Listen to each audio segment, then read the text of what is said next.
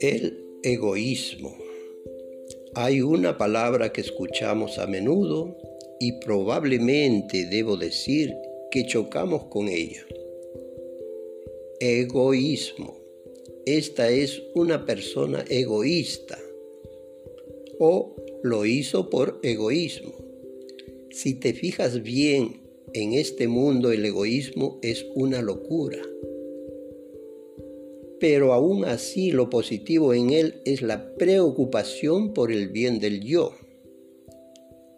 Si haces algo solo para ti mismo y solo tú te beneficias de ello, entonces esto será egoísmo. Ahora la pregunta es, ¿cuál es tu definición de yo? Si tu yo significa solo tú, entonces eres una persona egoísta. Si tu yo comprende a tu familia, entonces eres una persona de familia. Si tu mismo yo incluye a otros más, lo estás haciendo mejor.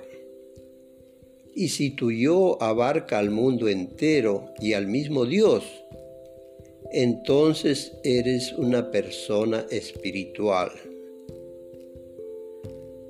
Así que no huyas de ti mismo.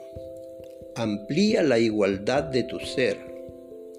Ama a todos como te amas a ti.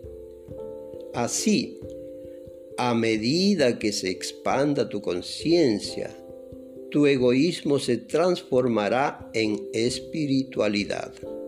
Hare Krishna.